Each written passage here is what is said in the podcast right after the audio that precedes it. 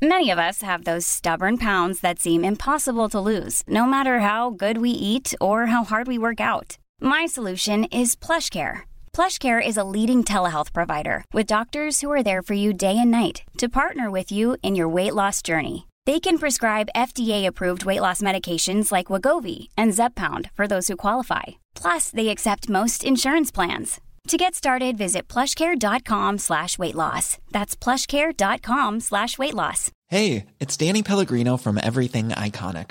Ready to upgrade your style game without blowing your budget? Check out Quince. They've got all the good stuff, shirts and polos, activewear and fine leather goods, all at 50 to 80% less than other high-end brands. And the best part? They're all about safe, ethical, and responsible manufacturing. Get that luxury vibe without the luxury price tag. Hit up quince.com slash upgrade for free shipping and 365 day returns on your next order. That's quince.com slash upgrade.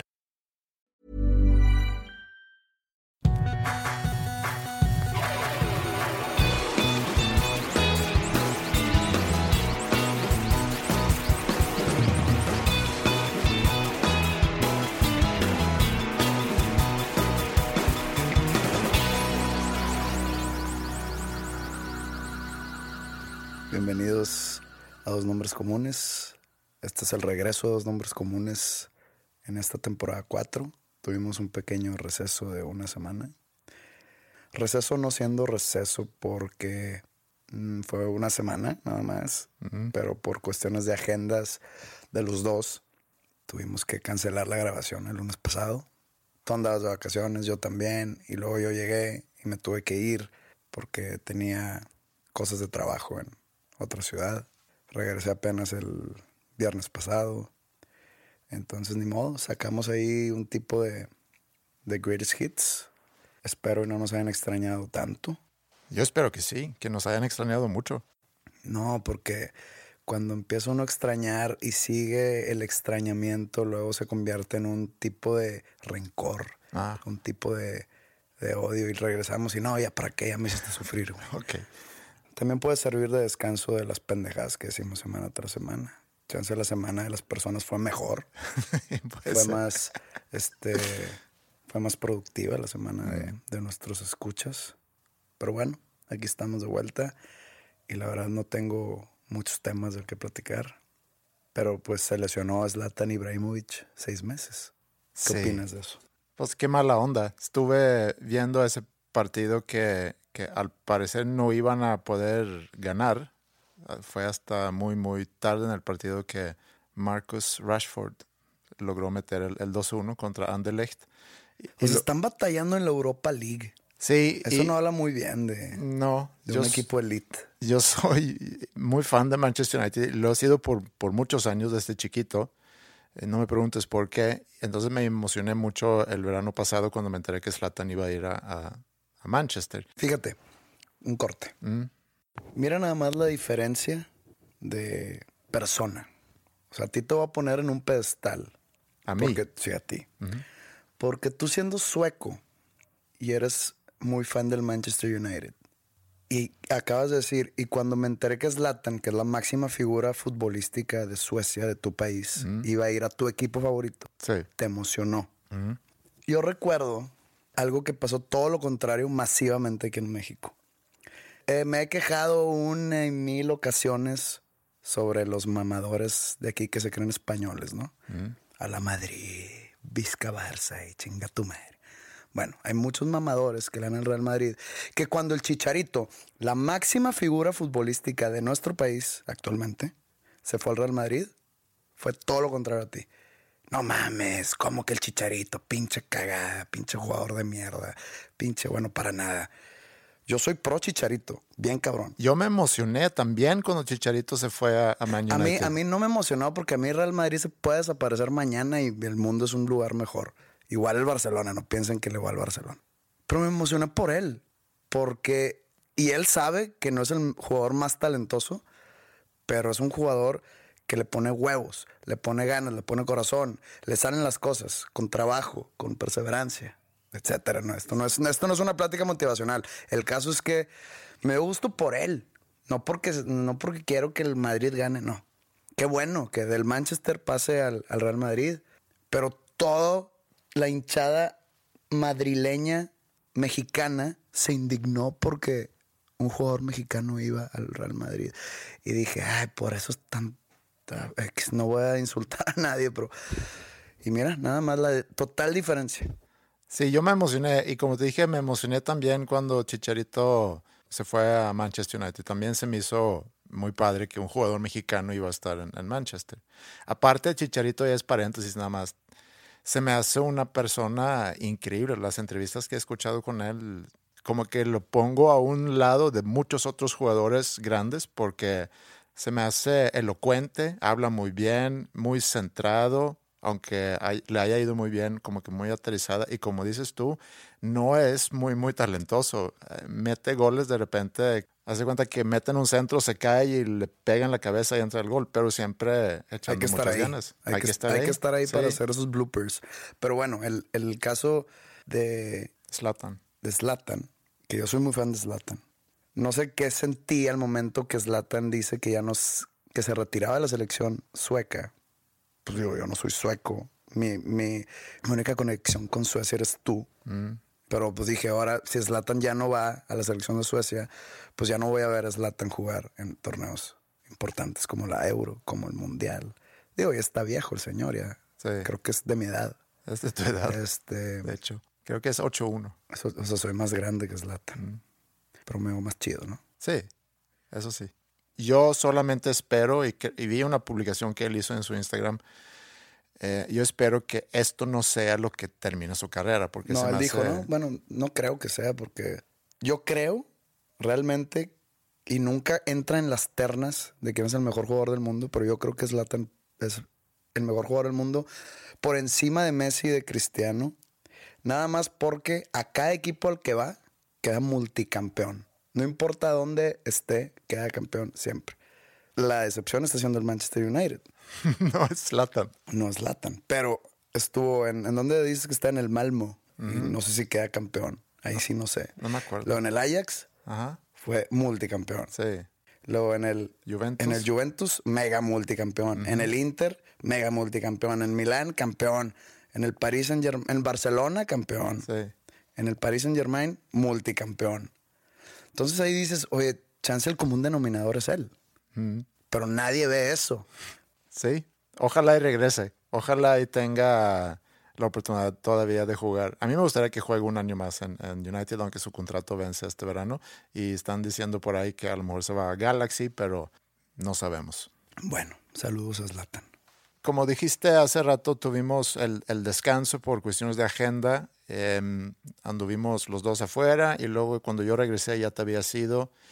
Y luego también eh, me habla mi mamá para decirme que ya por fin se, ya por fin suena muy como que a lo mejor no es algo que dices sobre la muerte de una persona, pero que ya había fallecido mi, mi abuela que... No sabía, lo siento mucho. Sí, muchas gracias. Que había estado mucho tiempo, pues ya, ya lo había comentado aquí antes, hablando un poco de ella, pero había estado mucho tiempo ya nada más acostada en cama. Me acuerdo también que cuando tú platicaste el caso de tu abuela y que tú la habías visitado en alguna ocasión, eh, como que casi que deseando que ya se, que ya se durmiera. Eso también fue el caso con mi abuela. Se puso peor en la última semana. Entonces, el gran miedo de mi mamá, que, que había estado los últimos cuatro años prácticamente pues visitándola casi todos los días, era no estar en el momento de que sucediera. Entonces me habló, ya era muy temprano en la mañana en Suecia, entonces yo sabía cuando vi la llamada de ella que lo que me iba a decir. Y me dio mucho gusto que esa noche se había decidido quedarse con mi abuela y, y ya, entonces todo, todo bien y ella tranquila, nosotros tranquilos y por fin ya puedo descansar. Entonces en los últimos días pues he pensado en ella, yo ya tenía tiempo de no verla, yo no fui a Suecia el año pasado, normalmente vamos todos los veranos, el año pasado no fuimos, entonces la vi la última vez hace casi 18 meses, casi dos años ya. Pero obviamente que mis, mis recuerdos de ella no es lo que viví con ella en los últimos años, sino desde muy chiquito. Ellos vivían muy cerca de nosotros. Yo pasaba mucho tiempo con, con mis abuelos maternos. Y cuando yo me pongo a recordar de mis abuelos, porque hasta ya mi abuela materna fue el último abuelo mío que, que ya falleció. Yo perdí a mi abuelo materno, eh, primero a principios de los noventas, y luego ya se murió mi abuelo eh, paterno, y luego mi abuela paterno, paterna, y, y luego ya en esta semana mi, mi, abuela. Entonces. Ya estás huérfano de abuelos. Ya soy, ya soy huérfano de abuelos. Pero yo creo que a los 44, yo creo que no somos a lo mejor tantos que pudieron tener sus abuelos hasta los 44 años. ¿Qué pasa, por ejemplo, a alguien de nuestra edad que se mueren sus dos papás? Somos huérfanos. Yo no sé si hay un, un, un como que límite de edad para poder ser considerado huérfano. Que llegue un niñito de cuatro años, soy huérfano. Yo también. Sí. Si él se le murieron sus papás en un accidente y mis papás se murieron por viejos yo tengo 36 y el niño tiene 5, pues estamos iguales, somos huérfanos. ¿Quién nos va a cuidar? pues depende, así a tu edad pasa, espero que tú ya es, eres persona capaz de cuidarte a ti mismo, a diferencia de un niño de cuatro años. Pero el niño, ¿qué? Pues digo, estamos igual de circunstancias. sí. ¿Por qué le ponen más énfasis al niño, al huérfano? Pues yo también soy huérfano.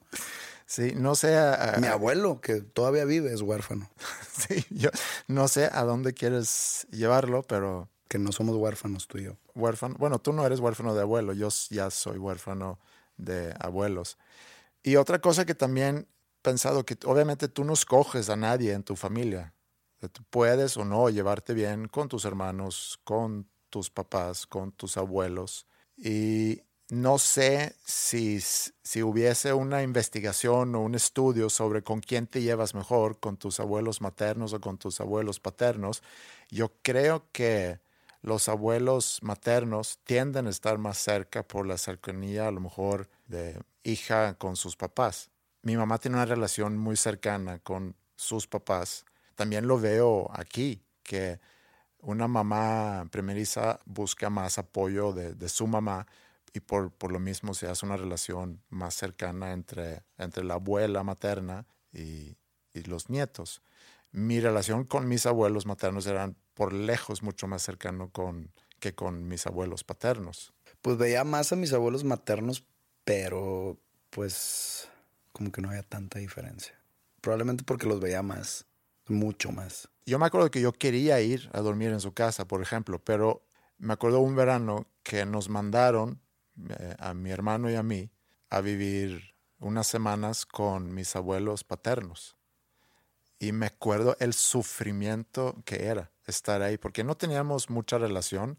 Y en, en ese periodo que vivíamos con ellos había un cumpleaños de una tía. Fuimos a ese cumpleaños con mis abuelos y ahí también venían a ese festejo mis papás. Y luego se terminó la fiesta y yo le rogaba a mis papás de que llévenme, llévenme con ustedes. Y mi hermano era más chico y todavía no entendía, nada más lloraba, pero yo quería a fuerza regresar con mis papás. Y me recuerdo que nos subimos al carro y era como una escena de película donde yo estaba pegado al vidrio atrás, nada más llorando y gritando a mis papás que, que me llevan de regreso a mi casa.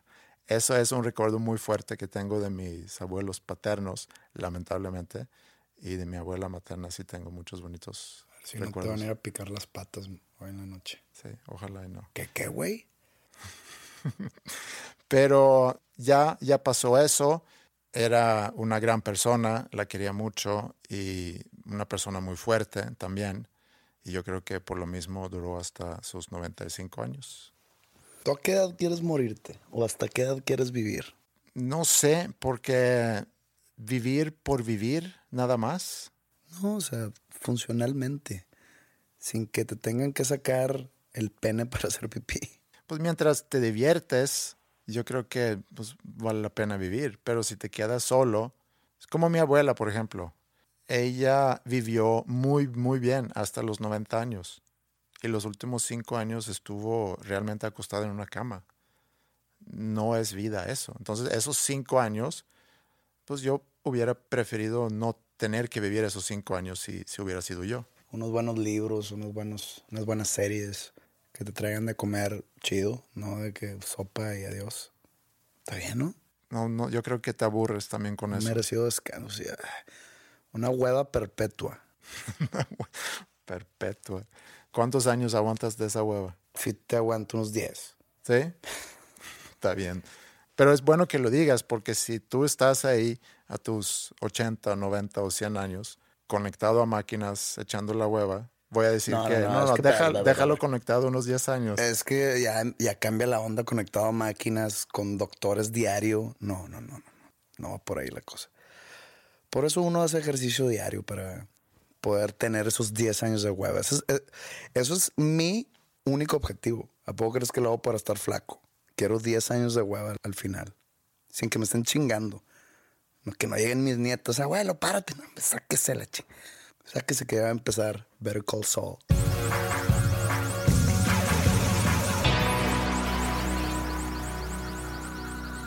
Fíjate que el sábado pasado, este que acaba de, de pasar, El día del clásico. el día del clásico, que, que tuve la oportunidad del estadio, y digo oportunidad porque estuve aquí en Monterrey cuando normalmente no estoy y se me dificulta mucho, pero me tocó estar aquí y se sacó el triunfo. Pero bueno, posterior al estadio, no, no inmediatamente después, sino como a las 3, 4 de la mañana, fui a unos tacos, tacos callejeros. Es más, voy a decir el nombre, los tacos del foco amarillo. Y no sé si es la hora, no sé si es el estado en el que llega uno, pero sabe muy bueno. Unas campechanas que es tortilla, carne de res, carne de trompo, o como dicen en otras partes del país, pastor, queso, aguacate. Y luego ya ponen el mugrero ahí en la mesa, que cilantros y cosas del diablo. Y me comí dos. Eh, mi novia se comió otros dos. Y la cuenta salió en la módica cantidad de 120 pesos. Y quedé muy satisfecho para irme a dormir con una sonrisa en mi rostro. Y mi cartera sin tanto golpe. Y me quedé pensando, ¿por qué diablos seguimos nosotros los humanos yendo a restaurantes o restaurantes donde la cuenta de dos personas te puede salir hasta dos mil pesos? Hay restaurantes que llegas y pides como la entrada de que no, me traes este un sashimi de atún y te traen tres rajitas de atún así chiquitas y yo siempre le digo al mesero, oye, y lo de, en la otra mitad me la estás deteniendo ya para que no se enfríe o qué pedo. Y esa, ese plato cuesta que 200 pesos. Y luego obviamente pues el vino que siempre llegan con la recomendación del día y pues te tiran lo más caro. De hecho, tuve una muy mala experiencia en un restaurante que quería una botella de vino tinto y, y pues estaba buscando, creo que era un tempranillo y llega el idiota del mesero y dice, sí, este, te puedo recomendar este Ribera del Duero que se hizo en pastajes de que la madre, ya sabes, ¿no? Yo que sí, ándale, tráeme una. Me la trae. Cuando se acaba llega el vato y dice, señor, ¿le traigo otra igual? Y yo, no, fíjate que ya vino no, y no sé qué pedí. Llega la cuenta, la botella cuesta cuatro mil pesos. En serio. Y le digo, oye, ¿qué te pasa? ¿Qué, señor? Obviamente me la... O sea, el pendejo aquí soy yo. sí. Pero, ¿qué te pasa, güey? No, es que... Dije, no, no estoy excusando mi estupidez. Te vio con billete. Pero no, no, que me vio con billete, me vio cara de puñetas y lo logró. Pero le dije, aparte vienes y me ofreces otra, cabrón. No, señor, una, una disculpa, pensé que le dije el precio. No me dijiste, si me hubieras dicho el precio, te hubiera dicho que no. Tal, pues ya, pues digo, el, el vino ya estaba dentro de mi panza y yo ya me había parado de esa al baño, también estaba en el excusado, entonces, pues, ¿qué haces? Pero bueno, volviendo al tema. Entonces, imagínate una botella de vino, 800 pesos. Y luego, oye, ¿sabes qué? Tráeme un filete, 350. Total, la cuenta salen 1800 pesos. Y acabas de que, pues, eh, digo, está rico, pero no le gana a los tacos del foco amarillo que me costaron 120 pesos. Entonces, ¿por qué un buen date para sacar a tu novia o para sacar a la que te gusta o para impresionar a una chava o para... ¿Por qué es llevarla al restaurante de le de- del brasserie que la madre?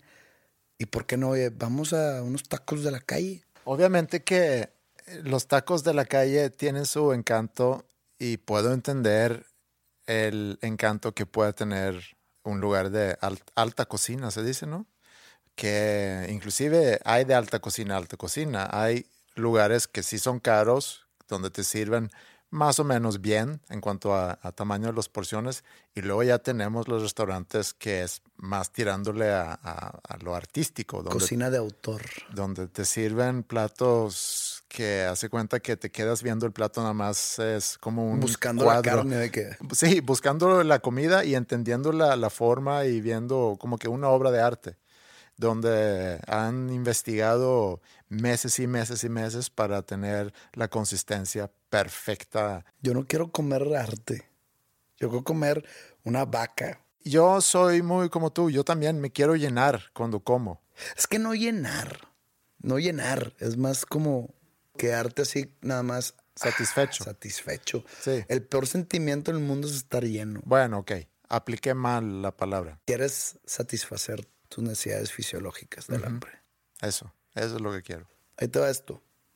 Escuché por ahí alguna vez sobre una teoría que no sé si se llama así o así la bautizaron o nada más le estoy inventando un nombre, pues como la, la teoría de la recompensa, en la cual consiste en que, por ejemplo, el perro, ves a un perro y su dueño le pone una condición o un premio a su buen comportamiento. Si dejas de ladrar, te doy un pedazo de carne. Y el perro deja de ladrar, o se, porta bien, no sé cuál era la condición. Y le dan su premio y se lo come. Y pues el perro ya está contento porque le dieron eso. Entonces lo volteas al humano y el humano dice, ¿sabes qué? Me porté bien toda la semana, comí bien, hice ejercicio, me dormí temprano. Ahora que es sábado o ahora que es domingo, me voy a dar una hamburguesa doble carne doble tocino, triple todo, me la merezco. Y se la come el ser humano. ¿Y qué es lo primero que dice cuando acaba? Chinga madre. Ay, ya me arrepentí. porque no me pedí una ensaladita? Pues es una recompensa. No deberías de sentirte bien después de recompensarte. Entonces ahí dices, oye, ¿cuál es la mejor recompensa? Oye, ¿sabes qué? Tráeme un pollito a la plancha con verduras al vapor. Acabas y ¿qué dices? Ah, con madre, me siento chingón. Mm. Vamos a darle. Esa debería ser tu recompensa. No sé si dije bien la teoría. Esta teoría obviamente no es mía. Nunca la había escuchado. No sé de quién sea. Ni siquiera sé si es teoría, pero. No, sí, sí existe, sí existe. Como que le da otro punto que somos demasiado incongruentes como raza. O sea, una un premio te puede llegar a sentir mal, sentir culpable, sentir arrepentimiento por haberte dado un premio. ¿Cuándo has escuchado eso? Pero bueno, regresando al tema. Yo creo que seguimos regresando a esos restaurantes porque el restaurante no es nada más el restaurante fancy o la alta cocina o lo que quieras. El restaurante no nada más te vende un plato de comida y una copa de vino. Te vende toda una experiencia. Quieras o no, es más, digamos, confortable que las paredes estén bien decoradas con una madera, una caoba, con el arte moderno, deco ya sabes, ¿no? A estar en una fonda de tacos sentado en unas mesas de Coca-Cola. Y también, y yo siempre lo digo, aquí donde vivimos hay muchos restaurantes demasiado caros para lo que son. Comparándolos con restaurantes, y hasta lo he visto, comparado con restaurantes en Guadalajara, en la Ciudad de México, o sea, si aquí una cuenta te sale en mil, en Guadalajara lo mismo y del mismo tipo, te saldrían 700. Pero aún así regresamos y creo yo, y no es mi caso, pero es el, es el caso de mucha gente. Creo yo que la gente regresa a esos restaurantes, por eso están tan caros. El restaurante dice, pues sí, yo sé que soy muy caro, pero sé que la gente regresa porque la gente quiere ser vista ahí. Mm. Es como un statement, es una declaración de a mí me alcanza estar aquí que me vean para que sepan que yo puedo pagar esto. Que es muy de la zona en donde vivimos. Creo yo que es en, todo, en todas las zonas del mundo que tienen ese twist de cosmopolitanismo mm. o de burguesía. Mm. Creo que en todo el mundo hay. Esos restaurantes pueden seguir subiendo el precio cada temporada y va a seguir yendo la gente. Y va a llegar a su casa y decir, oye, como que se, ya se pasó de lanza, ¿no? Ya está bien caro. Sí, ya sé, pero pues el jueves tenemos que ir otra vez. Y van a ir con las con sonrisa y con dices con madre está chingón y puede no estar tan rico pero ahí van a estar porque es como un evento social el ir a ese lugar yo creo que hay diferencia entre ese tipo de lugar y un lugar que por ejemplo tiene tres estrellas en la guía Michelin. Eh, yo nunca le he seguido eso. Tú nunca has visto en, Netflix hay se me hace que Masterchef o Chef's Table. No. Bueno, yo empecé a ver Chef's Table y hay un chef sueco que sale ahí en un episodio. Él tiene un lugar más al norte en Suecia que realmente está en medio de la nada y vas ahí únicamente para vivir una experiencia culinaria pues, muy fuera de lo normal. Pagas una lana, creo que es una sentada ahí salen casi 10 mil pesos. Son no sé cuántas eh, platillos. Ajá, cuántos platos, si son 12 o 15 o y vas probando diferentes sabores. Entonces, ir ahí es una experiencia, así como a alguien le gusta mucho ir al museo, como a alguien le gusta mucho ir al teatro, o como a alguien le gusta mucho comprar tu disco para disfrutar tu música, pues hay gente que le gusta ir a vivir esa experiencia para, pues realmente satisfacer no nada más los sentidos visuales y auditivos, sino también de, de ¿cómo se llama?, de sabor, y toda la experiencia lo que incluye. Yo no soy una de esas personas, yo soy más como tú, yo prefiero pagar esos 150 pesos y saber que me quedé satisfecho con lo que me comí. Aparte no pagué demasiado dinero por quedarme así de satisfecho. Yo ceno con frecuencia sobres de atún, por ejemplo. Sobres, o sea, ya no te alcanza para las latas. no, es que encontré que vienen también ahorita en sobres, prefiero eso. ¿Tan mal nos va? Sí, pero sé que es comida saludable, no es muy cara y satisface perfectamente bien mis necesidades fisiológicas. Te estás haciendo como tus gatos, creo. Miau.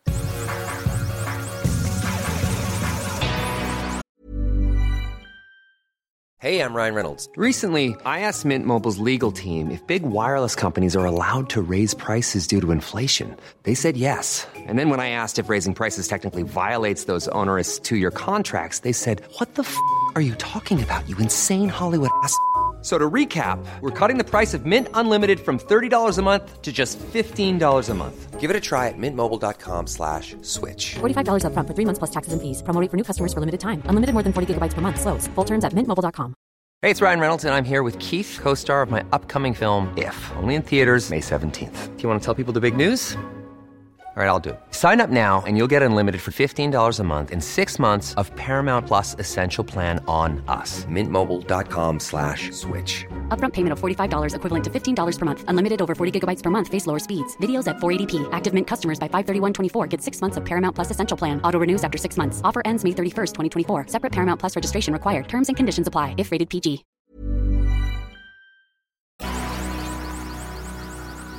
En las vacaciones, leí un libro que me había traído mi mamá cuando ella vino a visitar en, Navidad.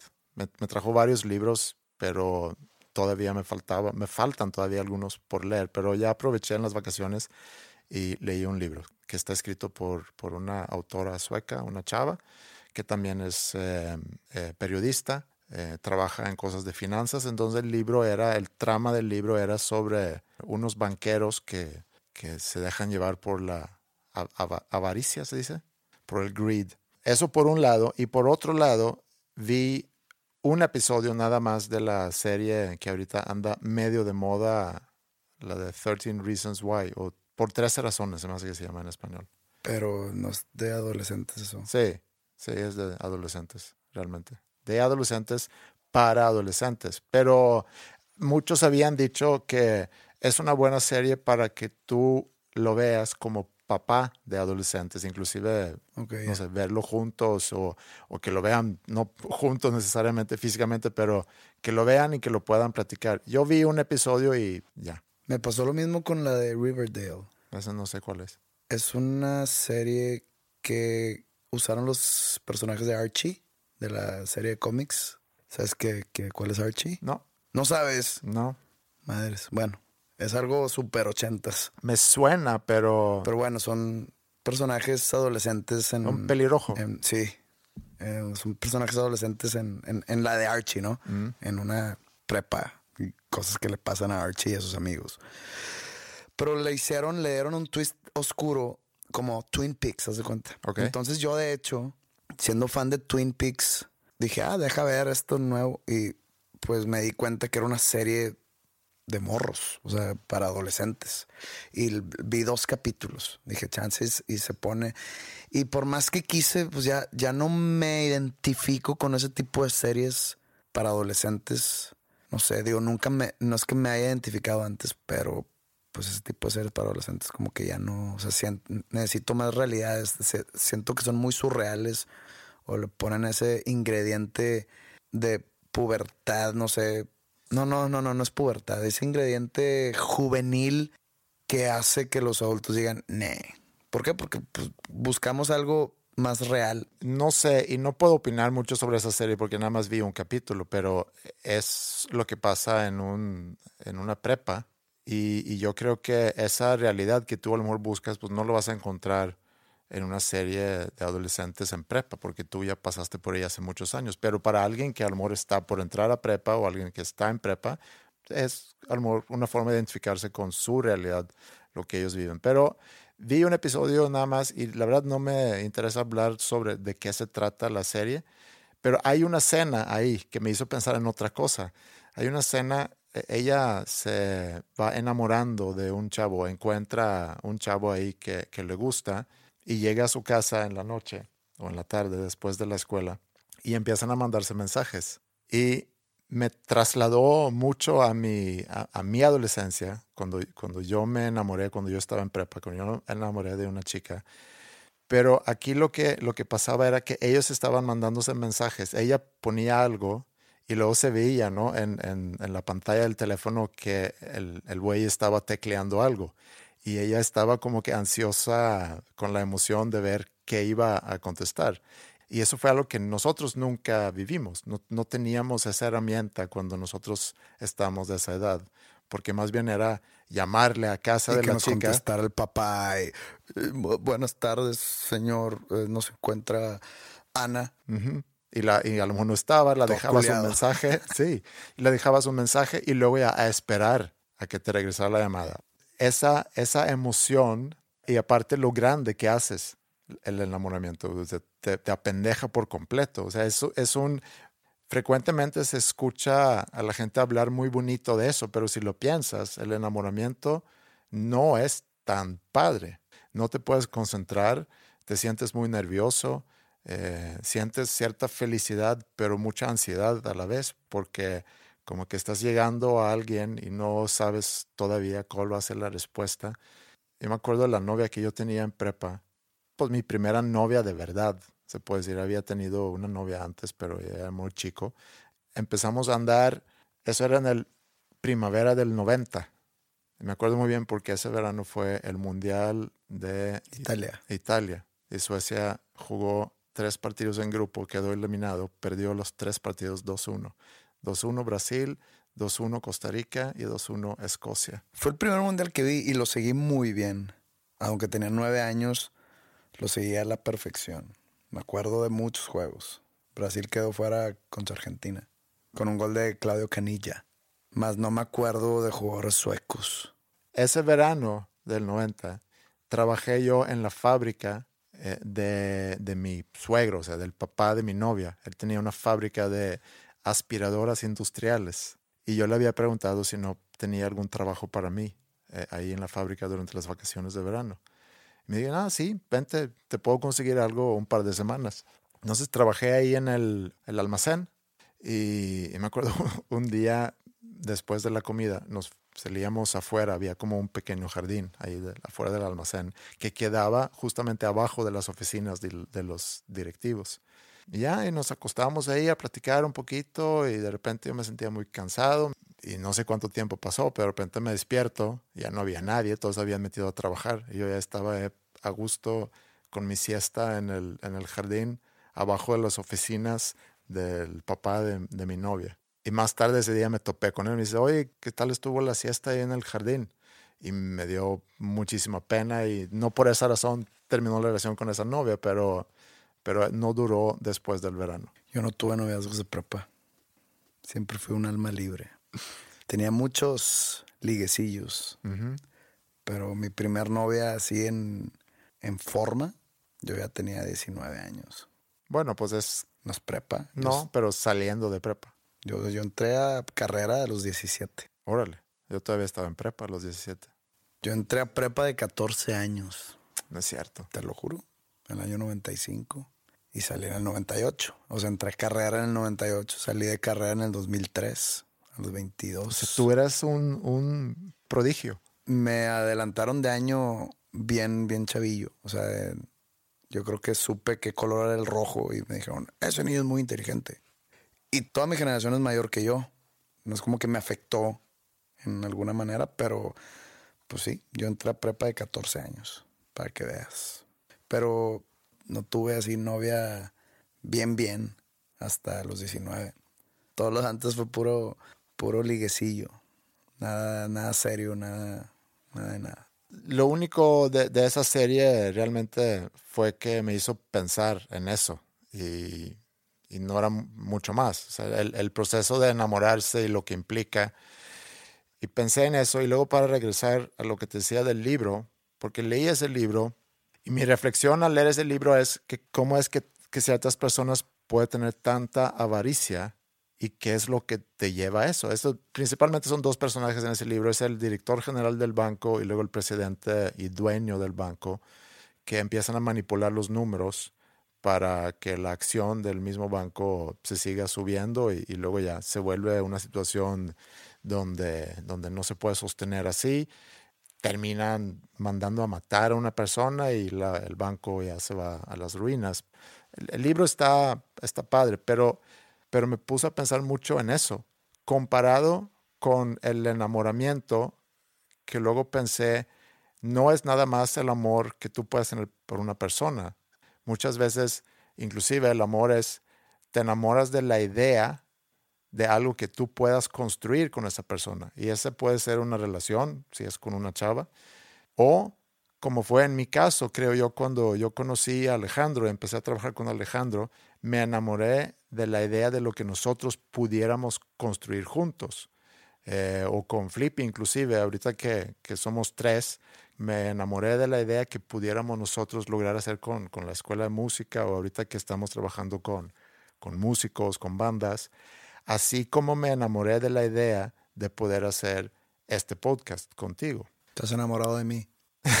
estoy, estoy enamorado de ti. Pero eso es a lo que quiero llegar, porque el enamoramiento entonces es como que una emoción que te puede empujar. O sea, algo te llama la atención, te empieza a enamorar ese, ese algo y te mueve en cierta dirección. Si eso se convierte en amor o no, pues es un proceso. Es igual, cuando tú conoces a una persona, te enamoras, te enamoras en la persona, te atrae la persona, te enamoras en la idea de algo que, que a lo mejor pudieras tú llegar a tener con esa persona, pero ya es conociendo a esa persona, pasando más tiempo con esa persona, que eso se puede convertir en amor. Sí, el, el, el amor es un ideal. Lo idealizas tanto que puedes llegar a enamorarte de ese ideal, uh -huh. no en sí de, de, la persona. Es como una meta uh -huh. y tú añoras llegar a esa meta. Pero el camino a esa meta quizás nunca llegues o quizás el camino esté demasiado sinuoso para que valga la pena llegar a esa meta. Exactamente. Y eso es lo que yo sé que me fui un poco por diferentes lados, pero eso es a lo que quería yo llegar. Y ya traduciéndolo al, al trabajo, a lo que te dedicas. Porque hay quienes dicen, deberías de hacer lo que amas. Encuentra lo que amas y haz eso. Y yo creo que es un muy mal consejo porque primero no vas a saber lo que amas hasta haberlo probado, hasta haberlo vivido. Si es una persona, pues haber estado con esa persona durante un tiempo para, para saber si realmente es alguien que amas. Para saber si amas un trabajo o una actividad, pues necesitas haber estado en esa actividad, desempeñándote en esa actividad por un tiempo para realmente saber eso. Entonces el consejo más bien debería de ser, encuentra algo que te gusta mucho, haz eso y aprende a amar eso. ¿Qué tal si alguien ama la masturbación y dice, pues a esto me podría dedicar yo? Entonces, pues al principio busca ahí opciones y puede llegar a una de esas clínicas de fertilidad para donar esperma, pero pues que tantas veces puede ir a donar la esperma para llevar una vida cómoda. Probablemente no tenga mucho futuro en ese ámbito. ¿En cuál ámbito? En el, en el ámbito masturbatorio. Pues el masturbador probablemente ahora es un carpintero y pues no ama la carpintería, pero pues puede sacar adelante su vida y pues la, la masturbación ya solamente es un hobby. ¿Qué, güey? Voy a dejar a un lado un ratito nada más a la masturbación. Hablando de, de esto, de a qué dedicarse, y cuando te dicen dedícate a lo que amas, y yo digo que pues es un mal consejo, pero también he pensado o he sentido que es algo cursi hablar sobre lo importante es hacer lo que amas y lo importante es que amas lo que haces, etc.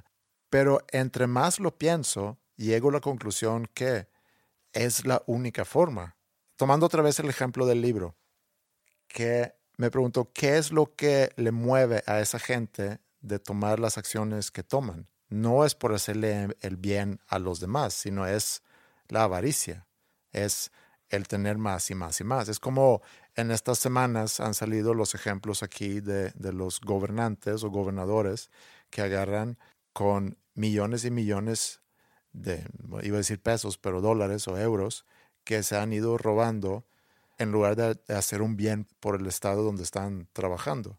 Entonces me pregunto, no tenemos que ir al detalle de que la corrupción no va por ahí, sino me pregunto nada más, ¿qué es lo que mueve a esa gente? El pensamiento o el razonamiento de, de una persona que actúa así. Avaricia, poder, eso. El aprovechar su cargo para asegurar su futuro. Y en, cuando empieza a agarrar ciertas cantidades o cierto poder, quiere más. El, acuérdate, el poder nunca va a saciar a nadie. Siempre va a querer más y más y más. Y aunque ya no exista, más, más, más, más y más. Y no es que no los culpe, obviamente los culpo, pero es la naturaleza del ser humano. Los que no buscan ese poder es porque nunca han experimentado tener poder. Si tú le das a alguien algo de poder, ese alguien va, la avaricia natural va a salir y va a querer más y más y más y más. Nunca va a decir, mira, si me das hasta aquí, ya con eso tengo y me voy. No, no, no, no, no. También te digo que existe un tipo de, no es adagio, pero es un tipo de pensamiento que sirve como un tipo de explicación para la conciencia de cuando haces algo malo cuando, por ejemplo, siendo un gobernante corrupto y te robas dinero del erario público, que dices, ¿sabes qué? Si no lo hago yo, alguien más lo va a venir a hacer.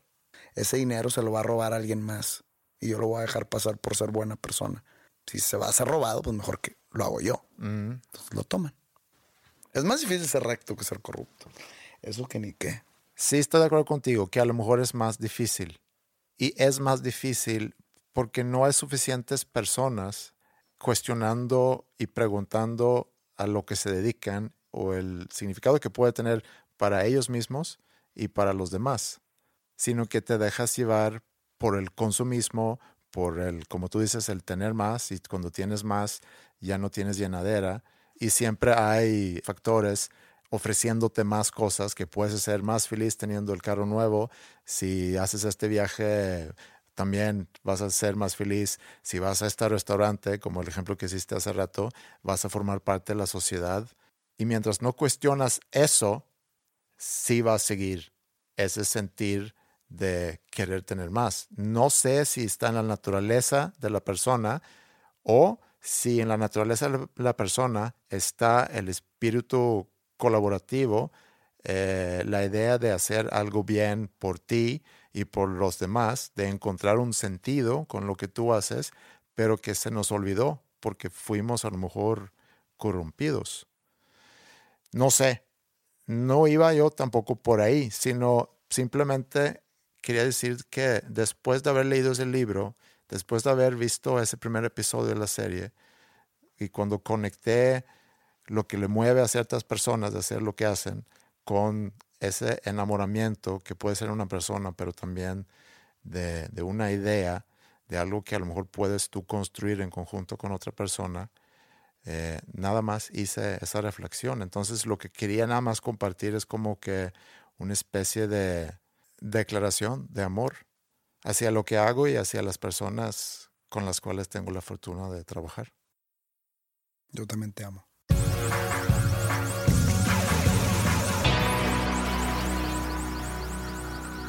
Tú has ido a mi casa en, en algunas ocasiones, sabes cómo es la colonia donde, donde yo vivo. Así es. Es como que una especie de, no sé, Es como un fraccionamiento. sí. Pues tengo muchos, muchos vecinos. Y yo no sé si a ti te toca tanto en, en donde tú vives, pero obviamente entre los vecinos siempre hay algunos que resaltan. Hay ciertos como que personajes que vas identificando entre tus vecinos. Unos que son muy tranquilos y que simplemente saludas y la llevas muy bien. Y otros que son un poquito más intensos. Yo casi no tengo relación con los vecinos.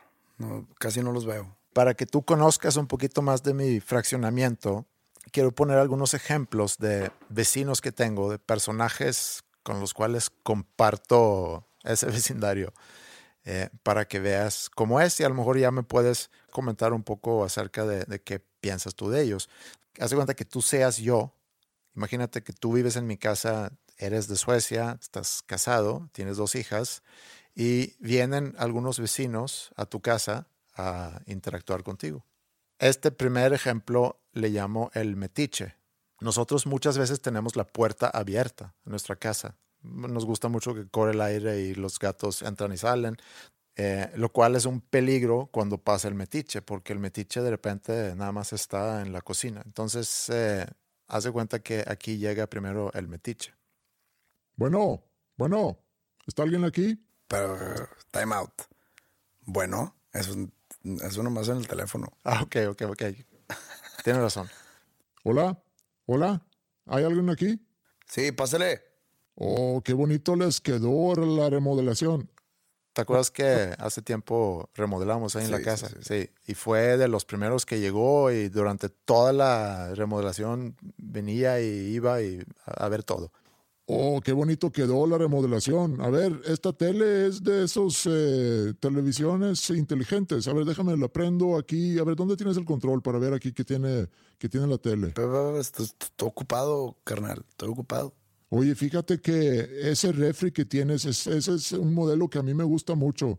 Eh, oye, veo que va a haber eh, tamales para la cena. No, no, fíjate que no va a haber tamales. Nomás los compramos para ponerlos ahí. Oye, muchas cervezas también, como que se antoja uno. Bueno, a ver, ten una, una cerveza. No, no, no, no, no, no, no, no, no, ¿No? no, no. Nunca le puedes ofrecer una cheve o ni siquiera algo de tomar al metiche, porque si se lo ofreces, ya, ya se quedó contigo toda la noche. Entonces, mejor ofrécele la cerveza, pero que se la lleve y encuentra una excusa para, para deshacerte de él. Ok. Regresemos. Aquí, sí, ten, ten tu cerveza, pero es para llevar, carnal. Es para llevar. Eh, pues igual y regreso más tarde. No voy a estar, pero bueno, bye. La verdad, no me gustaría tener un metiche en mi vida. Ese vecino es muy, muy intenso. Eh, es alguien que desde que llegamos a ese fraccionamiento fue el primero en llegar a la casa a preguntar eh, dónde éramos, dónde habíamos vivido antes, a qué nos dedicábamos. Y yo creo que sabe todo de todos los vecinos en, en toda la colonia. Y realmente hay muy poca gente que lo quiere, pero pues así es él. Entonces, cuando viene a tu casa, tienes que encontrar la forma para, para deshacerte de él. Entonces, nunca le puedes ofrecer, así como hiciste tú, una cheve. Entonces, te lo dejo nada más. Con como- razón, aquel día que fui no me ofreciste nada. Vamos con, con la que sigue. Esta, esta vecina es una señora ya de más grande y eh, le llamo la quejona. Hola, hola, señora. ¿Cómo está? Eh, no muy bien, no muy bien.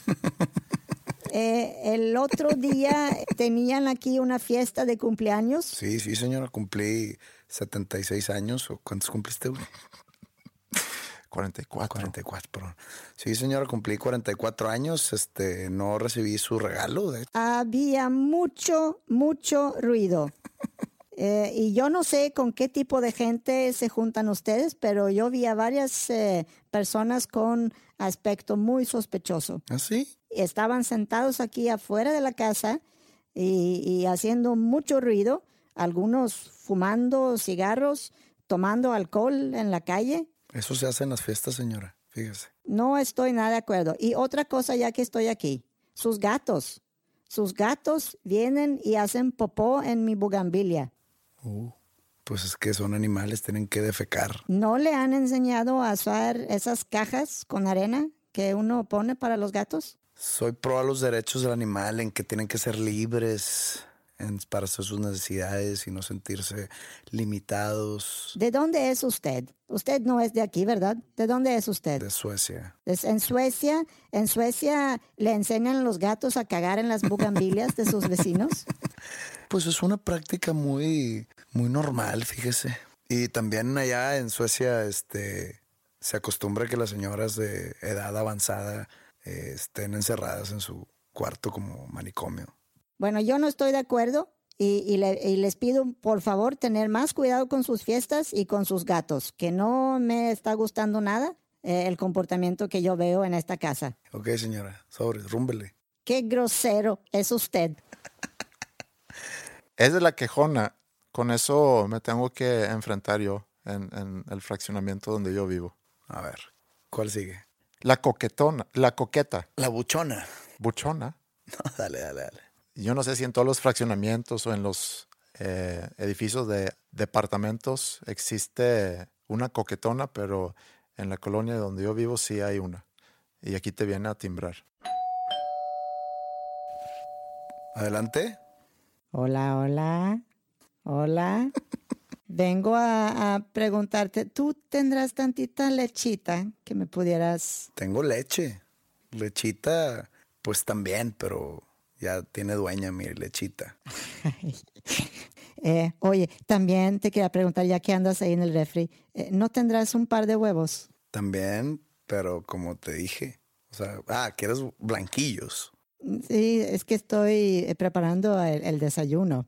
Oye, ¿están tus hijas? Eh, no, están en clases. Son las 10 de la mañana. ¿Tu esposa anda aquí? No, está trabajando mi esposa. Oye, sabes, a mí me gusta mucho comerme los huevos con salchicha. ¿No tendrás, no tendrás una salchicha por ahí también? Pues tengo salchicha cóctel de esas chiquitas.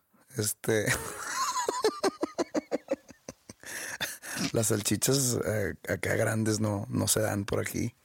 Eh, bueno, pues muchas, muchas gracias. Oye, y si algún día necesitas algo, pues ya sabes, aquí ando en el 780. eh, si quieres, no sé, fruta o, o algo, papaya o melones, así. Va, va, muchas gracias. Salió bien coquetona. Salió bien, pero le seguiste un poco el, el juego. Yo no me atrevo. No, era nomás para, para divertirme un poco. No, no iba a llegar a gran cosa nomás. Para mantener la chispa. Y pues no sé cuál sea tu salchicha. Espero y no haya quedado tan mal. Eh, el último ejemplo que tengo es el vecino que quiere organizar todo en el fraccionamiento. Suele ser inconforme con todo lo que pasa y, y va de casa en casa a buscar apoyo. Entonces eh, viene aquí a, a quererte involucrar. Adelante. Eh, hola, sí, o- o- qué bueno que te encuentro, qué bueno que te encuentro. ¿Has visto cómo tienen la calle aquí afuera? Es hora de que hagamos algo. He hablado con el municipio, pero ya sabes cómo trabajan ellos. Hasta hablé con mi compadre, el licenciado Hernández, pero no hemos logrado nada. Nos tenemos que organizar, chingado. La colonia te necesita. ¿Contamos contigo? Es- ¿Eres de los buenos? ¿Tienes los cojones para enfrentar a, a las autoridades y, y exigir lo que como buenos vecinos merecemos? eh, o vas a encerrarte en tu casa y, y- y pretender que todo anda bien. No, pues es- Gente como tú vienen aquí a nuestro país y, y no entienden por qué las cosas no funcionan. Eh, es porque no estamos organizados. yo sí entiendo, pero este, fíjate que me- espérame, eh, espérame. Eh, Mira, mi compadre, el licenciado Hernández, me dijo precisamente eso. Me dijo, Alonso, compadre, se tienen que organizar, carajo. ¿qué, qué, qué- qué quieres de mí? Bueno, gracias por preguntar. Mañana, mañana vamos a juntarnos, tenemos una junta mañana y vamos a juntar firmas. Sí, señor, vamos a juntar firmas. A- hasta ahorita somos la, la- la coquetona aquí de, de 780, eh, la vieja esa que, que se queja de todo y, y- y don Alberto. Eh, juntos podemos hacer eh, diferencia. ¿Qué dices? Mm, no, no, gracias. Yo tengo mis propios problemas. ¡Chingada madre!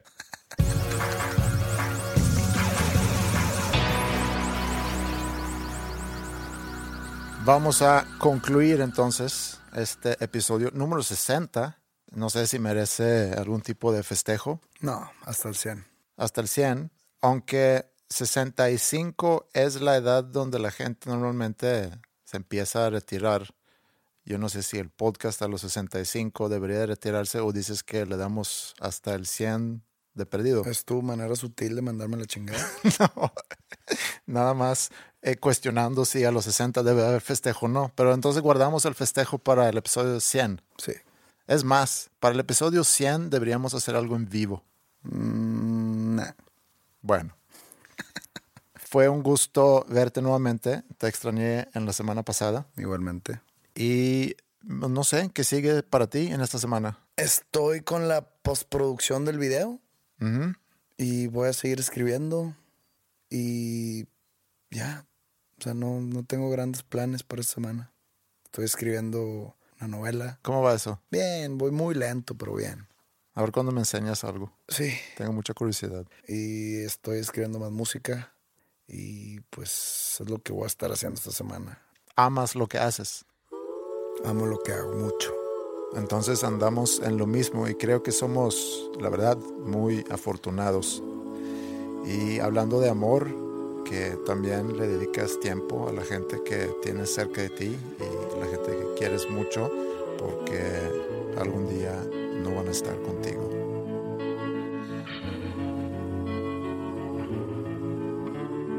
Ustedes han escuchado a Dos Nombres Comunes, el episodio 60. Por favor, comenten sobre lo que hacemos en Facebook, facebook.com, diagonal Dos Nombres Comunes. Mándenos mails a podcast arroba dosnombrescomunes.com. Eh, mándenos comentarios en Twitter si quieren, a dos con número dos, Nombres Comunes.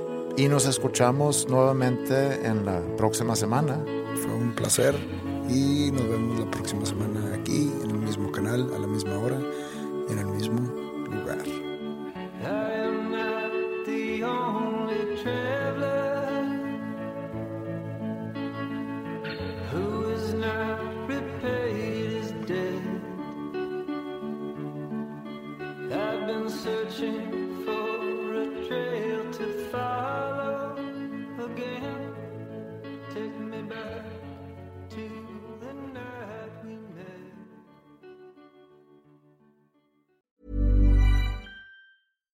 If you're looking for plump lips that last, you need to know about Juvederm lip fillers. With Juvederm Volbella XC and Juvederm Ultra XC, your lip look, whether it's subtle or bold, can last up to one full year with optimal treatment and no additional maintenance. Find a licensed specialist and see if it's right for you at juvederm.com today. That's J U V E D E R M.com. Add fullness to lips in adults over 21 with Juvederm Volbella XC or Juvederm Ultra XC. Do not use if you have severe allergies or a history of severe allergic reactions, or if you're allergic to lidocaine or the proteins used in Juvederm. Tell your doctor if you have a history of scarring or taking medicines that decrease the body's immune response or that can prolong bleeding. Common side effects include injection site redness, swelling, pain, tenderness, firmness, lumps, bumps, bruising, discoloration, or itching. As with all fillers, there's a rare risk of unintentional injection into a blood vessel, which can cause vision abnormalities,